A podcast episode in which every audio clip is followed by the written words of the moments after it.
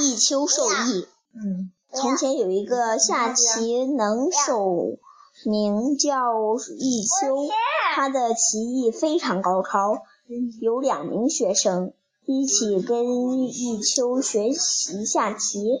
弈秋一心想把自己的棋艺传授给他们，讲课特别认真。其中一个学生听课非常专心，集中精力跟老师学习；另一个却不这样，他认为下棋非常容易，嗯，用不着认真。那老师讲解的时候，他虽然端正坐在那里，眼睛好像也看着棋子，可他心里却想着。